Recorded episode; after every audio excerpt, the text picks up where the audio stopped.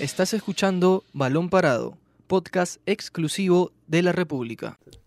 Hola amigos, bienvenidos a una nueva edición de Balón Parado. Mi nombre es Luis Imaña. Yo soy Diego Sanata. Y yo soy Ángelo Torres. Y hoy tenemos, a ver, varios temas en agenda, ¿no? Pero el principal, el más reciente también, es que se han aprobado los, los nuevos estatutos de la Federación Peruana de Fútbol en la asamblea de bases que hubo hoy en la mañana en la Videna, ¿no? Ha sido una reunión que no ha durado tanto tiempo, de repente ha sido un par de horas, empezó un poco tarde, ¿no? pues citaron a las 9 y llegaron a las 10, creo. Hora peruana, hora peruana, como se puede decir. Y, y, también se puede decir que es un hecho histórico, entre comillas, del fútbol peruano. Eh, sí, pues se están cambiando los estatutos, aunque, a ver, hay una, hay una parte que está a favor, ¿no? Como Lozano, como el presidente de la federación, que ha dicho que es una buena noticia, y también ha acompañado a algunas ligas departamentales así como hay un grupo de clubes ¿no? que ha votado en contra y que está en contra de estos estatutos por, por, por algunos temas en específico que seguro ahorita lo vamos a, a desarrollar e incluso se habla de que van a tratar de impugnar esta votación, ¿no? que están diciendo que también que hay eh, 13 departamentales que han votado y que su, su ciclo como presidentes ya había vencido, ¿no? Así que en realidad es un tema un poco engorroso que vamos a tratar de explicarlo ahorita y después también vamos a hablar con sobre la selección y sobre el torneo local, ¿no? Claro, lo que preocupa sobre este cambio es si va a ser beneficioso para el fútbol peruano o si lo va a perjudicar. Yo creo que es la preocupación tanto de los directivos como de la, del hincha peruano.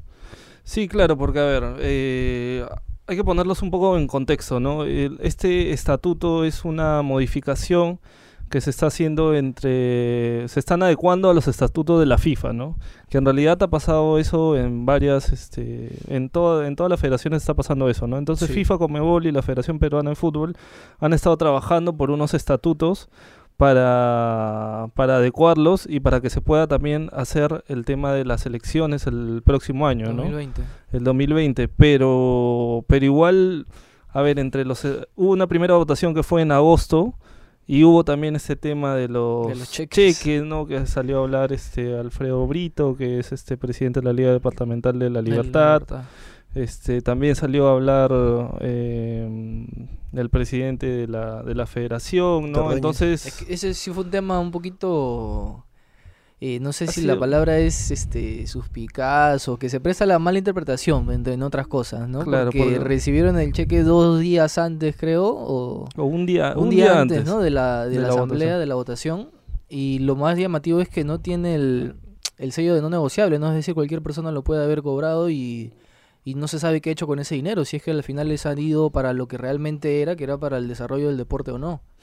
Así es, exacto, ¿no? Y, y también, a ver, hay que recordar que igual, eh, bueno, Lozano ha salido a mostrar los cheques, ¿no? Este, a decir que el documento también donde dice que tienen que decir en qué se está gastando, ¿no? Tienen que rendir cuenta del, de estos cheques. Que se supone que era, dice, 60 días después de la recepción o de la emisión del cheque que se cumplieron hoy mismo. O sea, hoy mismo, pero no sabemos al final si han mandado o no. Claro. y no ha presentado esos documentos tampoco. Eso, eso es lo que no se sabe, ¿no? Por eso la supuesta auditoría es interna, ¿no? O debería ser interna.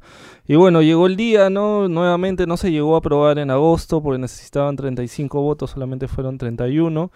Y hoy en la mañana se consiguieron 34 votos. a favor y 7 votos en contra. Y 7 en contra, ¿no? Y 7 votos en contra que finalmente han con eso han aprobado porque es, el a ver igual ahí hay otro tema no porque dicen que es el 80% de la gente que fue a la, a la a, la, asamblea. y también hay otra interpretación de que es del total. del total ¿no? ahora si se invalían estos 13 votos me parece se podría haber alguna variación al respecto tendrían que ir a asamblea nuevamente, pero yo creo que es medio complicado, que yo veo ya complicada como la, como le escuché a, como dijo Octavio, nuestro compañero también que nuestro colega. Sí, sí, que también hace programas con nosotros, que es para él eso es un saludo a la bandera. Que no va, no va a haber ningún cambio. Que ya las votaciones se han aprobado y se van a quedar así. A ver, miren, por ejemplo, han votado 24, 24 ligas a favor de, del cambio de estatutos. Y de los clubes votó a favor Unión Comercio, que por ahí también hay un tema que se empezó a hablar de suspicacias. Este, UTC, Vallejo, Manucci, Alianza Universidad, Pirata Fútbol Club, Sport Huancayo, Sport Boy Municipal y Cantolao. La mayoría de provincia ya. Sí. Y en contra, Alianza Lima, Universitario, Cristal, San Martín, Ayacucho Fútbol Club y Melgar. Y los ausentes han sido Binacional y Real Garcilaso. Ahora, Ángelo. Hay varios equipos limeños que votaron en contra. Sí. Sí. Yo quería preguntarte por qué justamente los equipos más grandes de nuestro balompié están en contra. O Ya, bueno. Porque la gente quiere saber por qué Cristal, U y Alianza han votado en contra de, de- de estos nuevos cambios de estatutos.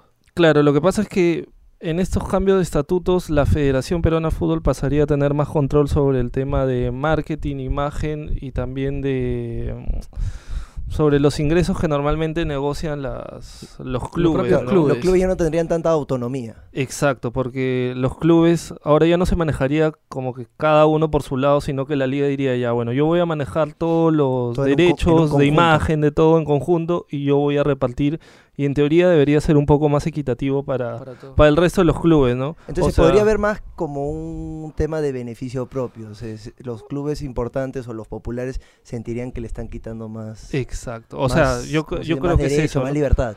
Claro, lo que pasa es que, a ver, un campeonato sin Alianza o sin la U, o sea, definitivamente los partidos de Alianza o de la U son los que tienen más sintonía, ¿no? O. Lo de Cristal también, ¿no? Claro, en los derechos televisivos es donde hay bastante, se mueve bastante dinero, ¿no? Y justamente creo que eso es algo que a los clubes no, no les ha parecido tanto. Sí, y que igual todavía nos va a ser complicado que se... Hay que ver cómo desarrollan ese tema porque hay clubes que tienen contratos hasta dentro de varios años, se entonces por largo, largo ir, periodo. ir y romper esos contratos es un tema bien complicado, porque tendrías que pagar penalidades y todo esto. Ahora el tema de con estos nuevos estatutos pasarían a ser eh, 73 representantes, si no estoy mal, y son al final...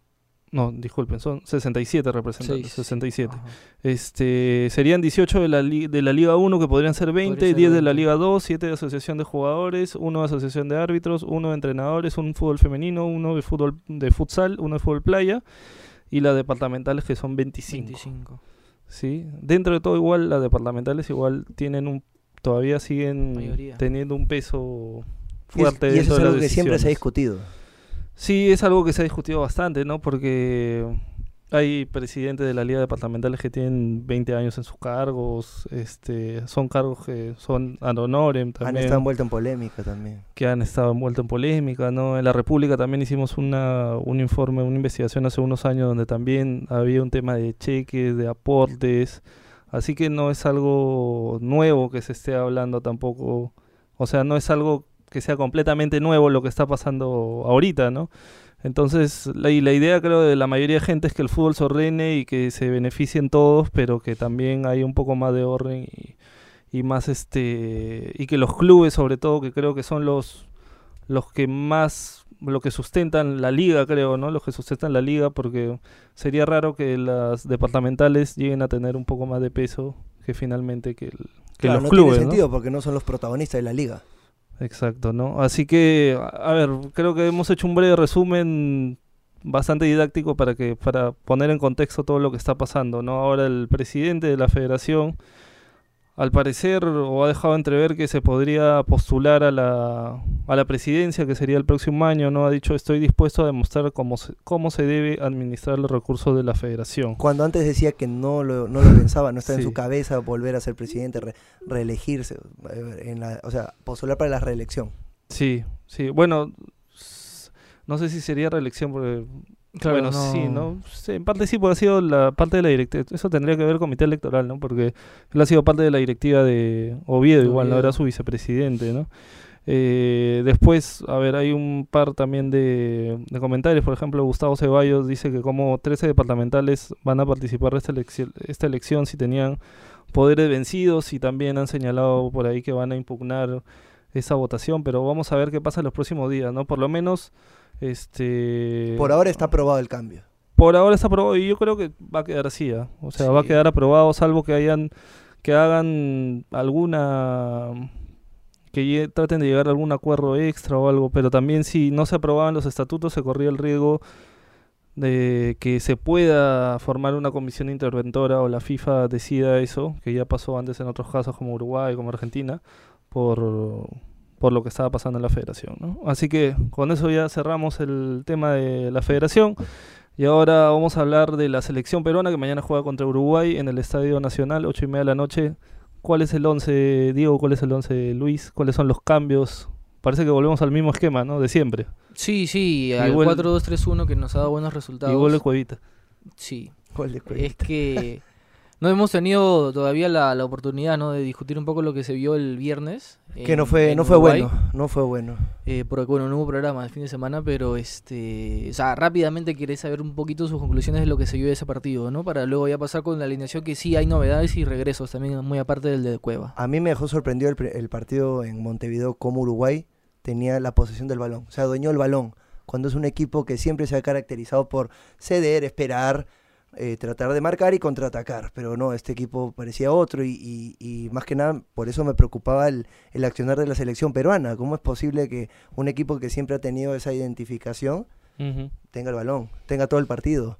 Eso a mí me preocupó. Eh, Perú tuvo muy pocas chances este, de cara al arco, por decir casi ninguna. No, ningún tiro al arco, creo que ningún tiro al arco fue muy preocupante. Y bueno, claro, el Uruguay está sacando jóvenes prometedores, eh, jugadores que están en los mejores equipos del mundo, jugadores técnicos. Probablemente ese puede ser un factor del por qué ahora, ahora Uruguay le gusta más la asociación, el toque. Claro. Pero a mí me dejó muy preocupado lo que hizo Perú en, en el primer amistoso. Esperemos que en este tenga su pequeña revancha y Gareca pueda corregir algunos temas.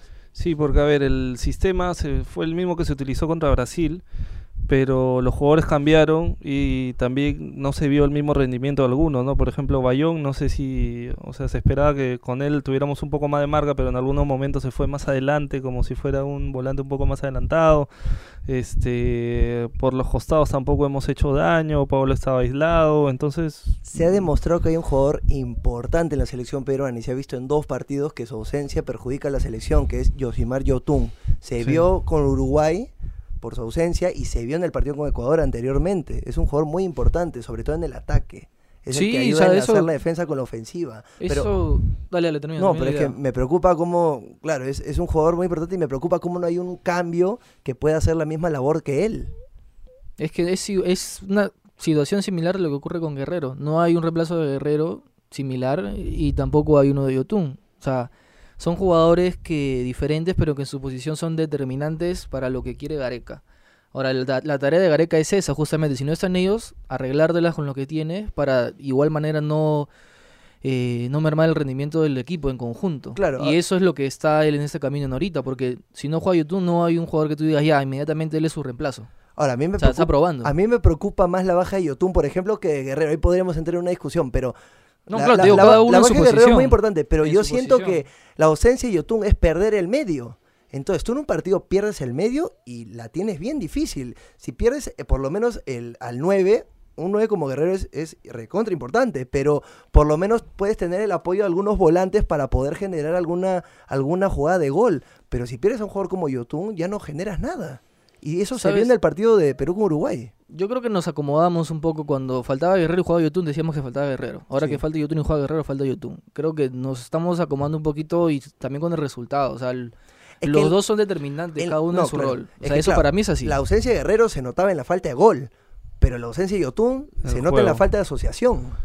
Entonces, yo, creo que no sé cuál es más preocupante. Yo creo que igual lo que preocupa por ahí un poco es que fuera de que nos haya faltado el gol, porque no tuvimos ocasión de gol igual con Guerrero, este Perú se, se dejó, o sea, Uruguay se impuso sin mayor problema, puso el ritmo, se, dejó someter, se sometió y, y, este y jugadores con rendimientos bajos, no o sea, a mí lo que me preocupa es la irregularidad que tenemos a veces en los amistosos en algunos momentos, ¿no?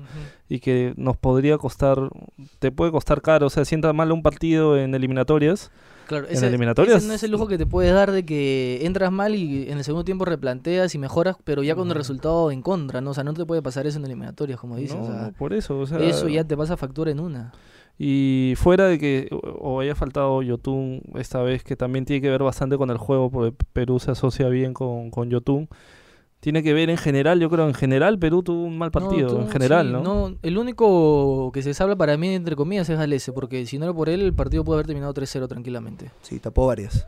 De ahí eh, no hay uno bueno, no hay uno bueno. O sea, todos son de 4 puntos para abajo. Y los cambios también, como que no pudieron influir en el resultado. Sí, o sea, Uruguay en el primer tiempo se dio un baile. O sea, no, no teníamos medio campo en el primer tiempo. Los jugadores pasaban, los uruguayos iban y venían, iban y venían, y los peruanos Sí, y cuando Perú ten- eran meros y espectadores. cuando Perú tenía el balón, la soltaba con facilidad, la perdía muy y la rápido. perdía muy rápido. No trataban de mantenerlo. A la hora de los pases también imprecisos. Pero Uruguay tiene un buen equipo. ¿ah? Sí, tienes a Valverde. Tiene un tienes- equipazo. Valverde. Tuvo, por fin pudimos ver a Valverde con Torreira, me parece. Dos jugadorazos jóvenes, una del Arsenal, una de Y Real eso que Madrid. están sin Cabani y sin Suárez, imagínate. Imagínate. Eso es lo peor, Pero- ¿te imaginas? Si Pero arriba tienen gente igual. O sea, Ahora, está- Claro, está también ese, Sí, ese plus de los jóvenes que se quieren Maxi matar Gómez, para Darwin demostrar Núñez. Pero yo no creo que ellos dos hagan, ponte, lo mismo que hicieron con nosotros contra Brasil y contra Argentina. Pues yo, yo creo que a diferencia de Suárez y Cavani, eh, estos jugadores, lo- los jóvenes, pueden correr más que, que Suárez y Cavani, tema por la edad y tema por las ganas de querer mostrarse también. Y yo creo que tú a Perú lo presionas corriendo y le complicas el No, partido. claro, con Perú sí se pueden dar el lujo de poner jóvenes. O sea, nosotros hay que recordar que no somos una potencia, ¿no? Que El gol llegó una mala salida también. pues, ¿no? Sí, de, fue un contra, una contra fue. Creo que sí. Sal- salimos mal, recuperan la pelota y... Y de ahí cada uno pierde su sitio. Sí, Sí, estaban mal parados Nos ahí. ordenamos. Ya, bueno, pero ¿qué, qué- Ya, qué, ahora- qué- qué va a pasar ahora mañana? bueno, ¿Qué- Gareca qué- ¿Cómo ya- va a replantear? Ya probó y parece que ahora de local, cambiando un poco la situación, va a regresar 4-2-3-1. La, la defensa va a ser prácticamente la misma. En el medio campo sí va a regresar. eh, bueno, va a ser línea de 2, 4-2-3-1. En línea de 2 va a estar eh, Canchita con Tapia. Por la derecha va a estar Carrillo. En el medio de enlace va a estar Cueva, que regresa al titularato. Tuvo unos minutos en Montevideo que tampoco marcó Me- la diferencia. Me opongo igual. ¿no? Eh, sí, yo también, pero bueno, es que no, no, no hay otro que pueda hacer ese labor, ¿no? Eso es lo que más me da, entre o sea, un poco de frustración, porque... Más por necesidad lo está poniendo. sí, sí, y no debería ser así, ¿no? Pero bueno, por la izquierda regresa Edison Flores, que ya está recuperado, y arriba sí se mantiene Pablo Guerrero. Entonces ya no O sea, estaría- 4-2-3-1. Gabriel Costa ya no estaría, que tuvo un partido bajo contra Uruguay. Ujú. Sí, sí, sí. Está No cambiando, las está, cosas. está volviendo casi al equipo de, de la Copa América, ¿no? Es, es muy parecido al, Sí, el que al nos de la Copa América. también. Este, y vamos a ver pues Perú cómo replantea y cómo se potencia, espero ahora jugando local con un sistema que siempre he utilizado. Igual el otro sistema me parece que no hay tanta variante, No, sino es pues. que es un volante en lugar de tener un enganche lo retrocedes un retrocedes poco, un poco. entonces tampoco debería, debería variar tanto, así que vamos a ver qué hace, cómo le va a Perú mañana contra Uruguay, que igual ya no demostró que es una selección durísima Y hasta ahora no se le puede ganar en el centenario desde, 2000 desde el 2004. del 2004. se ¿no? extiende ahí la- el registro. del 2004. Y el centenario es una cancha complicada también. ¿ah? Sí, para todos, para sí. todos. Este, y bueno, vamos a, a ver si es que mañana de repente Gareca siempre hace un entrenamiento el mismo día del partido. Así que por ahí se, se, se cocina alguna sorpresa, aunque no creo, yo creo que ese va a ser el 11, ¿no? Con yo el mismo ese va a sistema. el 11. Lo que no sabe es si va a estar Santa María, que estaba un poco sentido hoy día en la práctica y no realizó el trabajo con sus compañeros de igual igual, ¿no? Fue el único entre bueno, un poco sentido, que no cumplió con, con los, los trabajos de Gareca. De ahí todos están aptos y parece que ese ya es el equipo definido. Y ahora cerramos con el tema de la selección y vamos con el torneo local. La U jugó contra Cristal el sábado. Un partido que yo creo que dejó amargados tanto a los hinchas de la U como de Cristal. A los Sobre de la todo U- yo no, Cristal, yo no sé, yo te, voy a decir, los yo de te voy a la U decir más que de Cristal. ¿ah? A los de la U no creo. Porque San José Carvalho tapó de todo, la verdad. O sea, pues, los, hinchas de la U que le prendan velitas, ¿ah? Porque los hinchas de la U están felices, creo. Si no es están que juegan mal, ¿cómo no se estar amargado?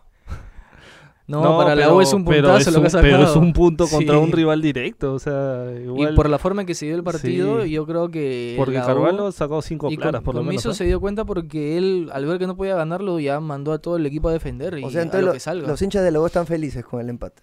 No, pero eran conscientes de sus limitaciones. O sea, Luis, tú vas a preguntar a cualquier hincha sé de la U ahorita, eh, ¿está conforme con el empate? Te va a decir que sí. Sí. Créeme que te va a decir que sí. Porque Cristal tuvo para meterle tres.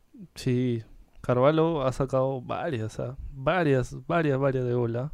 De Pacheco, un, un par de tiros fuera del área. De Lobatón, Ha el propio Tábara. ha sacado varias. El O sea, tiro, el tiro libre Cristal, que pasó eh, cerquita. Cristal está jugando bien. En los últimos dos partidos contra Garcilaso y la U, muy aparte del resultado, está jugando muy bien, está realizando una presión alta, está tocando en primera, está asociándose casi casi de memoria. Pero falta el gol, o sea, lo más importante, el equipo de Barreto, desde que él, él tiene cinco partidos, en libro le sacamos una nota eh, que había disparado un poco más de 70 veces al arco y solo tiene seis goles. O sea, imagínate, falta el, falta el que le meta. El 10%. O sea, claro, o sea... Y, bueno, y también un poco de fortuna. Sí, sí, porque en el fútbol siempre te, es necesario eso también. Sobre todo por lo que se vio con, con Fernando Pacheco. También, por ejemplo, esa que tuvo ahí en el, debajo del arco que se sorprende y la, la cabecea y le da el travesaño. Pero bueno, son cuestiones de que a Cristal le falta invocarla nada más. Pero de ahí eh, está jugando bien y la U. La U tenía poquísimo, la U tenía poquísimo y creo que... Está disminuido su equipo. Sí, y el empate, la U, igual que Perú en Montevideo, no pateó el arco la U. Yo creo que lo que lo puede reconfortar la U del empate es que pudo frenar a Cristal y con eso mantenerse como líder del, de la liga, del clausura hasta ahora. Sigue en racha también, ¿no? Sí, no pierde. siete partidos. Siete, partidos, seis partidos me parece. También hace buena cantidad de partidos también.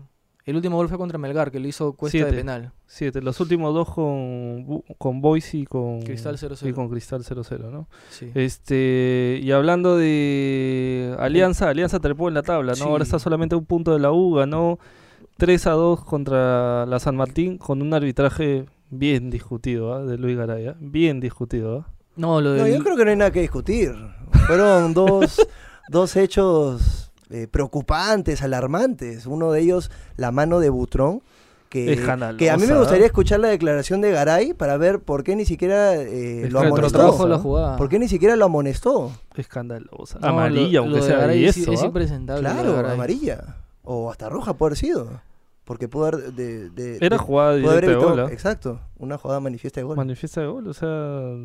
No sé, esa y tuvo por ahí también la, lo pisan a Concha. Esa, esa de Arroyo con Concha era roja también. Sí, también. Después el penal que le cobra que le cobra Federico Rodríguez no era penal, él solo lo vio. O sea, el primer penal, sí. O sea, no, no sé Garay qué, qué, qué tienen los ojos, pero bueno, al final la tapa el arquero, ¿no? Pero, sí, igual. pero es claro, o sea, estás influyendo un poco en el resultado. Y, los jugadores y los jugadores a Martín lo hicieron lo hicieron saber después del partido, expresaron su malestar. El, técnico también, claro, porque, es un equipo que está está peleando, por así decirlo, la baja.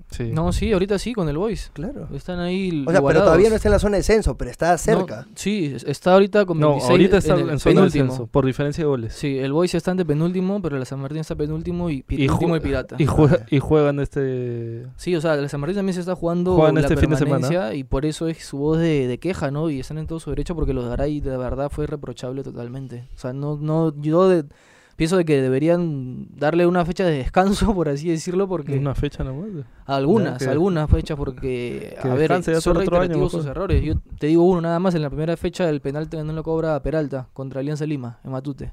También discutido, muy discutido, o sea... Es un árbitro con antecedentes, con decisiones polémicas. ¿Cuál? ¿El primer partido de la temporada? No, ese no fue penal. Por eso digo discutido. Ya, no voy a decir nada más por... bueno, ya, eh, para cerrar un poquito ya muchachos, que estamos con el tiempo, vamos con el, el top de la fecha, que nos ha dejado la número 11 del torneo clausura. Así es. Bueno, empezamos con lo que, la primera categoría, la figura.